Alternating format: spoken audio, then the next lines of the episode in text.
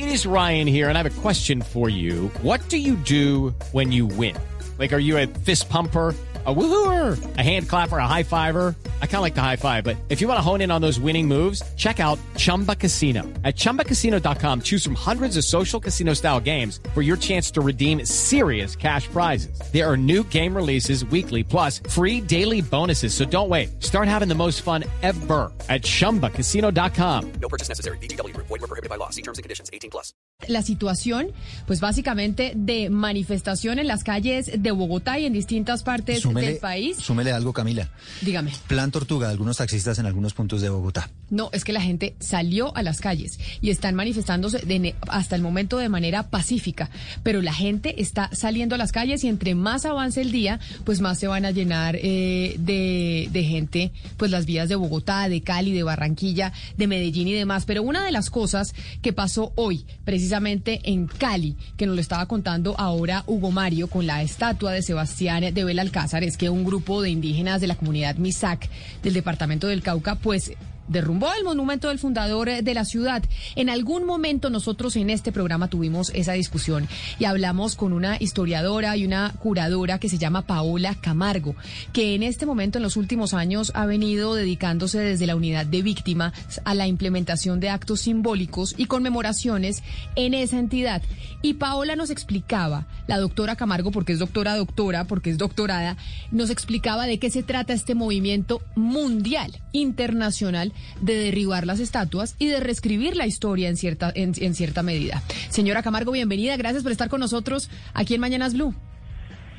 Camila, qué gusto. Muy buenos días para ti y todo el equipo de Blue Radio. Doctora Camargo, obviamente desde algunos sectores y en Cali, por ejemplo, yo veía gente trinando, eh, líderes de opinión, políticos, etcétera, etcétera, diciendo que esto que había sucedido con la estatua de Sebastián de Belalcázar, pues era el colmo y la gente indignada porque dicen que esto es vandalismo. Pero ¿cómo lo podemos explicar desde otra óptica y desde otra eh, revolución que se está generando a nivel mundial? Porque esto no pasa solo en Colombia sobre las estatuas y esos monumentos que hacen alusión a aquellos que en cierta medida fueron los ganadores de la historia. Camila, muchas gracias por darme esta oportunidad nuevamente de compartir mis ideas con la ciudadanía. Eh, en efecto, me preocupa eh, la mayoría de titulares que he visto en esta mañana criminalizando la protesta y presentándose también como un nuevo escenario para difundir estereotipos sobre las comunidades indígenas de Colombia y para reactivar unos odios que no se han logrado saldar entre una Colombia indígena y una Colombia mestiza. Yo creo que lo que pasó hoy, así como lo comentamos el 21 de septiembre, obedece a un signo, a una muestra de cómo hay unas heridas históricas del colonialismo que no han sanado, que gritan eh, y que necesitan ser escuchadas y que necesitan soluciones desde la política pública. Es decir, con poner nombres y adjetivos no resolvemos el problema. Yo creo que aquí hay unas comunidades indígenas, en el caso colombiano, los MISAC, que desde septiembre vienen diciendo, eh, no nos representa este monumento, está en un lugar sagrado, no debería estar acá, eh, pero pues la respuesta a esa primera acción del mes de septiembre del año pasado no fue el diálogo y entonces tenemos nuevamente otra acción eh, y la pregunta es eh, ¿y cuándo nos vamos a sentar a conversar y cuándo vamos a llegar a un punto de acuerdo sobre qué lugar darle a estas estatuas y también reconocer el derecho que tienen los pueblos ancestrales a sus lugares sagrados y a la resignificación de esos espacios que a comienzos del siglo XX con la escultura monumental pues fueron eh, ocultados y silenciados. Doctora Camargo, si uno se pone a pensar, eh, usted pues empieza esta conversación con algo muy importante, es el diálogo y el diálogo con las comunidades que no creo que sean solamente las indígenas que se sientan, digamos, eh, ofendidas por estos símbolos de opresión. ¿Cuál sería la alternativa para esos símbolos históricos de opresión para cambiar el relato? Se habla de destruir, se habla de cambiar la narración en las placas, reubicarlos. ¿Qué, qué posibilidades hay para, este símbolo, para estos símbolos públicos? Mira, yo creo que hay un acuerdo entre personas de distintos lugares del mundo y profesiones en que esas esculturas tienen un valor estético y un valor histórico. que es innegable, independientemente de a nombre de quién hayan sido construidas eh, y por tanto deben ser preservadas. Lo que estamos hablando es de recontextualizar. Recontextualizar implica moverlas hacia un lugar donde puedan ser exhibidas y pensadas, pero no desde la lógica de la admiración y del monumento, sino como piezas históricas valiosas de un momento.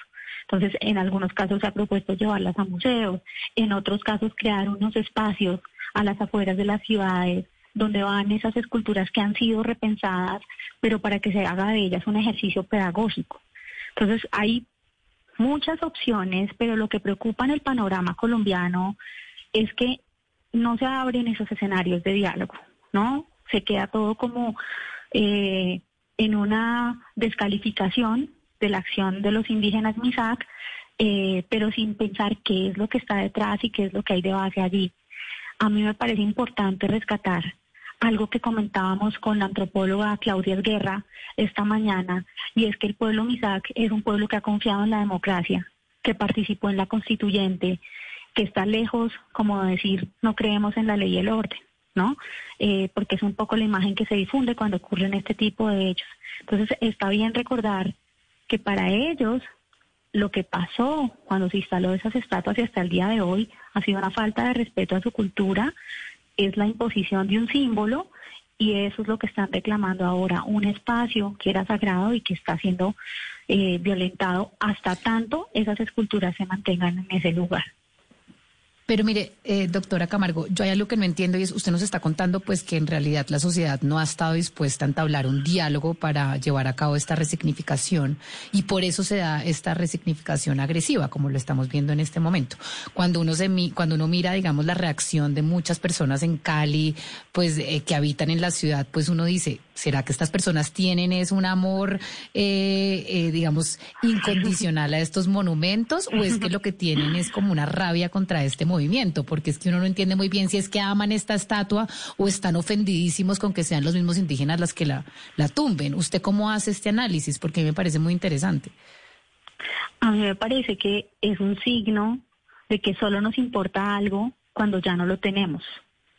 Eh, y eso tiene que interrogarnos a nosotros, ¿no? Eh, mientras la estatua esté allí ocupando un espacio, así no sepamos ni quién es el Señor, está perfecta. Pero si hay un grupo que siente que un derecho le fue vulnerado y que esa estatua no pertenece, entonces lo vemos como vandalismo. ¿Cuántas otras estatuas? Tú le puedes preguntar a cualquier ciudadano, ciudadana a la calle, bueno, este señor que está aquí esta señora, ¿quién es? A menos que mire la placa no vas a ver.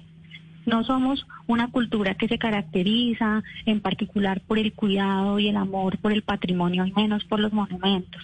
Entonces, eh, yo sí creo que hay mucho de lo que tú mencionas allí, eh, de unos odios o de unas de unos prejuicios hacia las comunidades indígenas que, que nosotros no hemos revisado y no hemos querido como sacar de nuestros corazones. Yo creo que ahí hay que revisar eso también.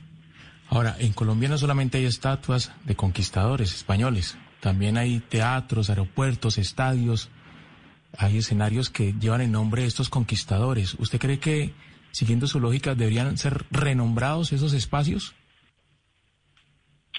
Yo creo que la respuesta a esa a ese interrogante debe ser consultado con las comunidades indígenas. O sea, yo creo que debemos dejar de tratarlos como menores de edad.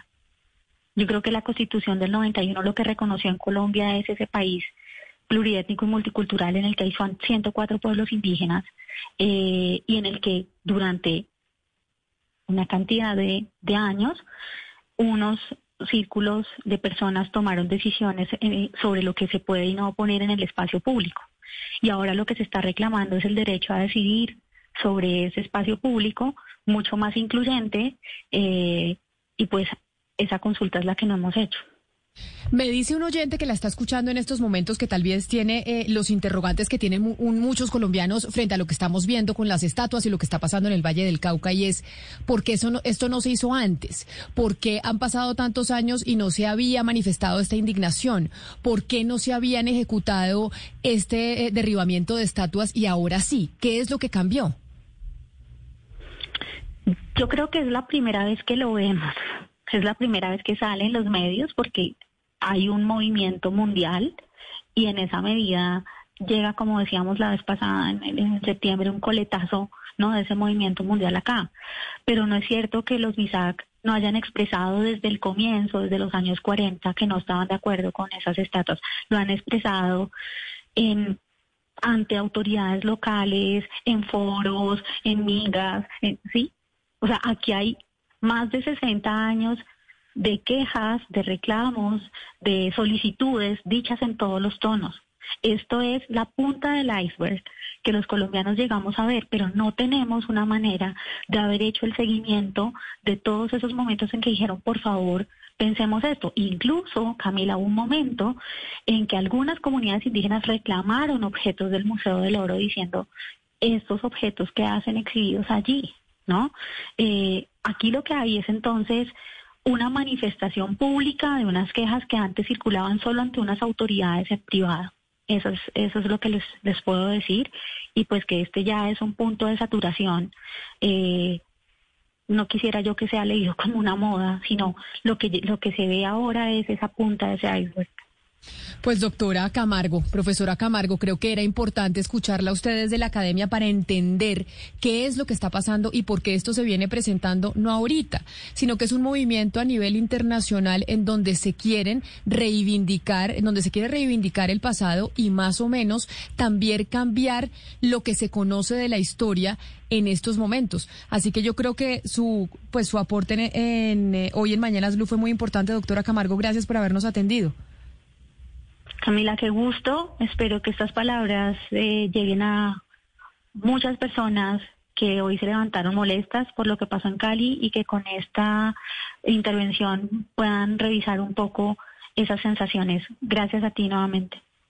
Camila, eh, la doctora Camargo propone algo fundamental y es la conversación, pero es una conversación donde se oiga la gente, no solamente donde se llame a conversar. Y le doy un ejemplo muy simple. Está la exposición Sanaciones del Centro Nacional de Memoria Histórica y en este momento esa, eh, esa exposición de sanaciones está eh, en riesgo por las alteraciones de la, quien está a la cabeza del Centro de Memoria Histórica, que es Darío Acevedo, y que representa al Estado. Entonces no quiere decir, venga, conversemos, pero yo hago lo que yo quiera. No, no, no, señor es que es una conversación es de doble vía. Entonces, eh, yo creo que aquí hay una protesta que es eh, legítima, si a muchos no les guste la forma, es una protesta legítima para abrir una conversación urgente que tiene muchos siglos ahí pendiente para ser, para ser abierta. Y esto eh, lo que estamos viendo es que durante, durante décadas, durante siglos se ha manoseado y respetado los relatos diversos y somos un país con una población indígena que hay que respetar y hay que oírla. No solamente decirle venga, hablemos, sino que si, va, si, vamos a hablar, que se le oiga y que se le atienda lo que está diciendo. Esta exposición de la que hablo, Sanaciones, es eh, de indígenas, es de contenido indígena y por eso pues la puse de ejemplo. With Lucky Land slots, you can get lucky just about anywhere. This is your captain speaking. Uh, we've got clear runway and the weather's fine, but we're just going to circle up here a while and uh, get lucky. No, no, nothing like that. It's just these cash prizes add up quick. So I suggest you sit back, keep your tray table upright, and start getting lucky. Play for free at LuckyLandSlots.com. Are you feeling lucky? No purchase necessary. Void where prohibited by law. 18 plus terms and conditions apply. See website for details.